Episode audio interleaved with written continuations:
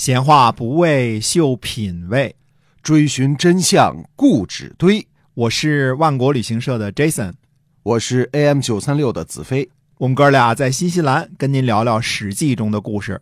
各位听友，大家好，欢迎收听由新西兰万国旅行社的 Jason 为您讲的《史记》中的故事啊。我们万国旅行社呢，旅游的这个产品特别的丰富啊。嗯，今儿我们介绍一个比较有特色的，好吗？哎，是我们介绍一下这个高尔夫团啊。哎，嗯、高尔夫团呢是针对一个非常特殊的人群，就是打高尔夫球的啊。哎这个没有，嗯，很 简单啊。是呃，现在其实呃，国内外呢打高尔夫球的人都是非常的多。嗯呃，特别从疫情之后呢，大家想出去锻炼没办法了，对吧？呃，然后呢，唯一解封的时候能去的地方就是高尔夫球场，嗯那个是呃吸着氧气，对吧？对，然后心情愉快，哎又走路又健身，然后又玩了，嗯，所以这个高尔夫球呢被称作是绿色的鸦片啊，人啊们，就上瘾是吧？上瘾不迭呀，啊 那是非常上瘾啊。呃，在疫情期间呢，很多我周边的朋友呢都是学打高尔夫啊，啊，呃，那么。新西兰的高尔夫球场呢特别的多，大家可以想象嘛，对吧？嗯嗯地广人稀的地界儿，是呃，又是郁郁葱葱的，哎气候非常好，常年常常年草地都是绿的啊。嗯，哎，然后是高尔夫球场的特别的多，就是奥克兰就 N 多个高尔夫球场就，你开车，你都经常在路边就能看见一大高尔夫球场。呃，打球极端的便宜啊。嗯，上次一个大哥说的，说中国大哥啊，嗯说在新西兰打球呢，挥一杆省一百，挥一杆省一百，哦那感觉爽极了，就是 就每挥一杆省一百，每挥一杆省一百啊真便宜。啊！嗯，但是在新西兰有一个不好的地方是什么呢？没球童，所以哦领导干部们可能打起来比较这个，对，这嗯，个得自个儿心酸啊，那得球杆什么得自个儿背着是吧？啊，那不用，那你你有车还是车有的啊，开车要的，自个儿啊，但自个儿找球，对，啊自个儿找球啊，没有球童帮你捡球。啊，对对对，都是球童捡球啊。啊 中国啊，中国服务比较人员少了。啊，服务人员少了，因为新西兰人少，实在是没有从事这个行业的人啊。哎，呃，除此之外，那是没得挑啊，对，对厚的自没得挑然条件哎。啊，所以我们组织很多的疫情之后，组织了很多的高尔夫团啊欧美的啊、中国的都有啊，希望大家来这儿呃打一打啊哎。这个场子是漂亮极了，而且是以极端低廉的价格嗯啊，然后打场球，嗯、吃吃饭，喝喝新西兰的酒，啊哎人生一大享受啊！你如果需要这方面的呢，就请这个有这个需求呢，就联系一下万国旅行社。哎，嗯，那么接着还是讲我们史记中的故事啊好。的，嗯，嗯，韩信、曹参、灌婴在东部啊击败了龙驹的大军。看啊，这其中曹参和灌婴的骑兵部队起了很大的作用啊。这在东部呢，等于取得了巨大的胜利啊。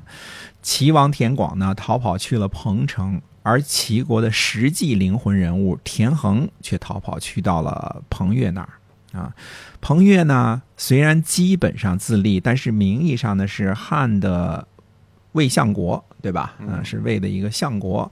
那么彭越呢，带兵在河南东部扩张呢，往来攻击楚军，屡次切断楚军的粮道。须知啊，在东部楚国损失了龙驹的二十万大军，对彭越的压力呢，刹那间减轻，彭越呢又活跃了起来。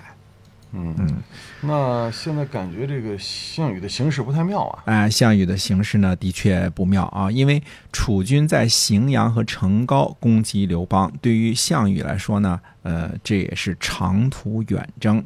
即使是楚军的都城在彭城，呃今天的徐州啊，在这里呢，组织粮草和援兵呢，支援楚军前线。但是从徐州到荥阳呢，运送兵员和粮草的最佳途径呢，嗯，想象一下就知道，应该是原来的魏国的运河鸿沟啊，就是魏惠王那个时候开启的这个大运河。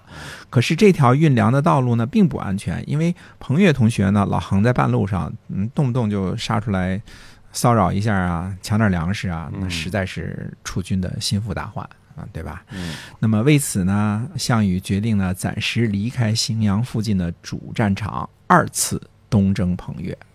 那项羽留下谁来对付刘邦啊？呃，项羽留下来的主将呢是楚国的海春侯大司马曹咎，嗯，呃人挺生啊，以前没怎么听说过啊。呃，以前是出过场的啊。副将是董翳和司马欣，这个是嗯、这个是熟人啊，以前这个项羽封的三个秦王之一嘛，对吧？嗯再加上章邯，对吧？这都是降将。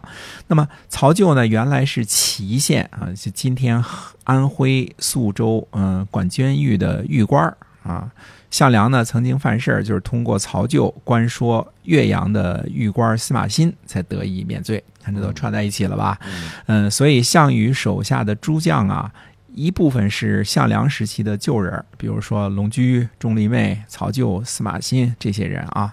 呃，再有呢，就是项氏的亲族，呃，项生、项他、项伯这些人，这来源呢，呃，相对来说比较单一。嗯、你能看出来呢，项梁和项羽都是一样的思路。信任的人是什么人呢？第一个呢，是一直跟着你的老朋友。嗯，嗯，再一个呢，就是亲戚，哎，项氏的亲戚，亲戚哈嗯啊。那不是说这个楚军有项羽就是条龙，没有项羽就是条虫吗？项羽把大军交给这曹咎，他放心吗？呃，不放心。不放心。呃，项羽走之前呢，就千千叮咛万嘱咐的跟曹咎说啊，说嗯谨慎的防守城高啊。汉军呢，如果出来挑战呢，不要应战，只要防止汉军向东扩张就可以了。给我十五天时间，我会重新平定东魏国的地盘，再回来与将军会合。呃，除了曹咎率领董翳和司马欣之外呢，楚军猛将钟离昧驻守在荥阳东。嗯这项羽真的十五天就平定东魏？呃，这个没仔细说，呃，不过也不重要了。嗯呃，项羽呢去攻击的是此时在此时被彭越占领的陈留、外黄和睢阳哦啊，这是嗯、河南东部的几个地界啊，嗯靠靠近这个呃山东、安徽这些了啊。呃，最后呢，确实呢是攻下来了。嗯嗯，但是在攻击外黄的时候呢，遇到了问题，嗯、好多天呢打不下来。呃攻克之后呢，呃，项羽命令外黄十五岁以上的人都去东城集合。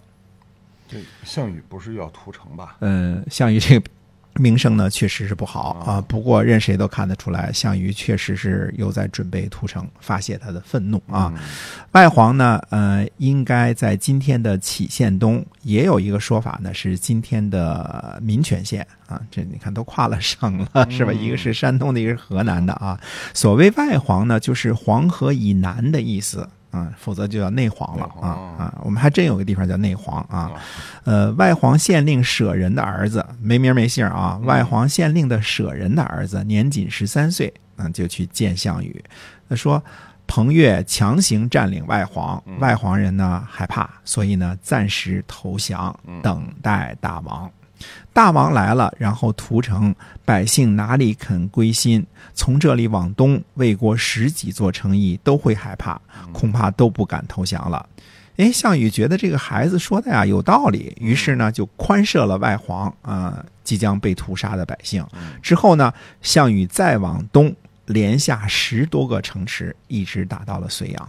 这没有屠城，反而是战绩卓著哈。哎，可惜呢，项羽明白这个道理呢太晚了啊、我记忆当中，如果不错的话，之后呢，项羽再也没有屠城过。哦，呃，然而并没有什么卵用啊、之前呢，已经恶名声已经有了，对吧？呃，再说呢，西部的主战场，汉军呢，听说项羽离开后呢，就开始活跃起来了，嗯就是挑战。嗯，数次挑战，然后呢，楚军就不出战，因为项羽嘱咐了嘛，对吧？挑战也不出战嘛。嗯，汉军呢就改了一个方式，开始辱骂楚军，嗯，各种难听的吧，嗯，咱们大家脑补一下啊，开始辱骂楚军，这样呢，被汉军辱骂了五六日，曹咎大怒啊。别说十五天啊，你看看啊，曹咎也就忍了 五六天，所以说项羽十五天回来不回来不重要了，对吧？啊，曹咎呢，于是就命令军队渡过泗水，攻击汉军，士卒半渡啊，又是士卒半渡啊，哈 哈然后呢，汉军出击，大破楚军，大司马曹咎、司马欣和董翳在泗水之上呢，横剑自刎。汉军重重新夺回了荥阳，乘胜追击，在荥阳以东包围了钟离昧。这主将曹就违背了项羽的嘱咐，贸然出战，果然是大败啊。哎，因为原来嘱咐他知道他的战力不强嘛，对吧啊、战然后就不让他出战，你就守着就行了，怎么说你就不出战啊？然后呢，项羽听说曹救军大败了，就赶紧率军从东部呢返回西部战场。哎，一回来呢，结果包围钟离昧的这些汉军啊，听说项王回来了。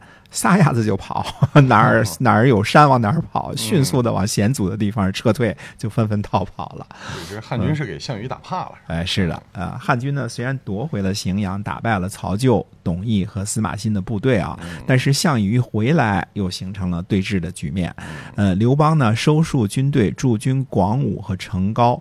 继续抵抗项羽的进攻，项羽呢，随手又把彭越打成了游击队，但是军队损失肯定也惨重啊。针对刘邦固守险阻不出的策略呀，项羽可以说是无计可施。嗯、双方呢在荥阳、城高一带呢再次进入了焦灼。不过这个汉四年的焦灼似乎和之前的形势不同了，是吧？是的，哎，最主要的不同呢是韩信占领了赵国之后呢，又占领了齐国。彭越呢虽然又一次丢失了东魏国的城池，但是并没有被完全消灭。嗯，可以想象呢，项羽一离开，那彭越又活过来了，带着游击队又出来出击了啊。那么认识到天下。这个大的形势的改变呢，项羽呢这次派出了说客前往齐国去游说韩信。啊，啊，那么到底这个游说韩信的过程是怎么样呢？